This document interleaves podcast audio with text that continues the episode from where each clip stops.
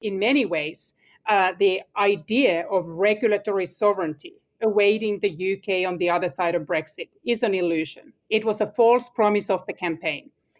Uh, in many ways, it is the, the Brussels effect that will undermine Brexit and not the Brexit that will undermine the Brussels effect. So, what we may end up seeing is that the UK companies will be living in an ever more regulated Europe after the Brexit has really been implemented because they have chosen to become a rule taker and not a rule maker.